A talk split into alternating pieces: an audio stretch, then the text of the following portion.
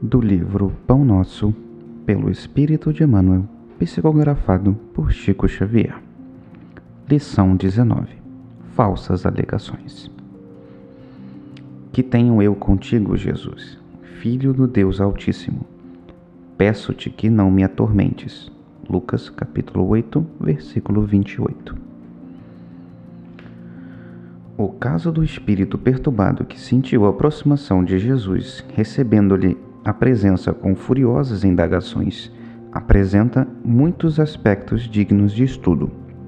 A circunstância de suplicar ao Divino Mestre que não atormentasse requer muita atenção por parte dos discípulos sinceros.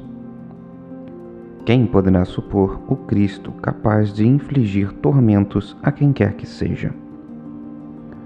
E, no caso Trata-se de uma entidade ignorante e perversa que, nos íntimos devaneios, muito já padecia por si mesma.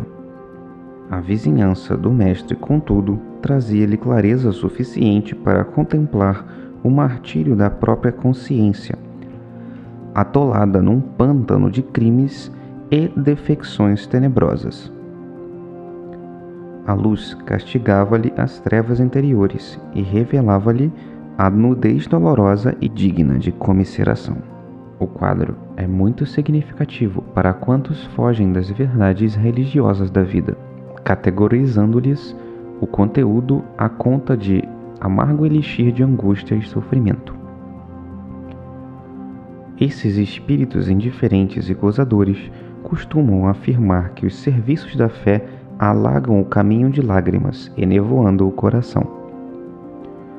Tais afirmativas, no entanto, denunciam-nos.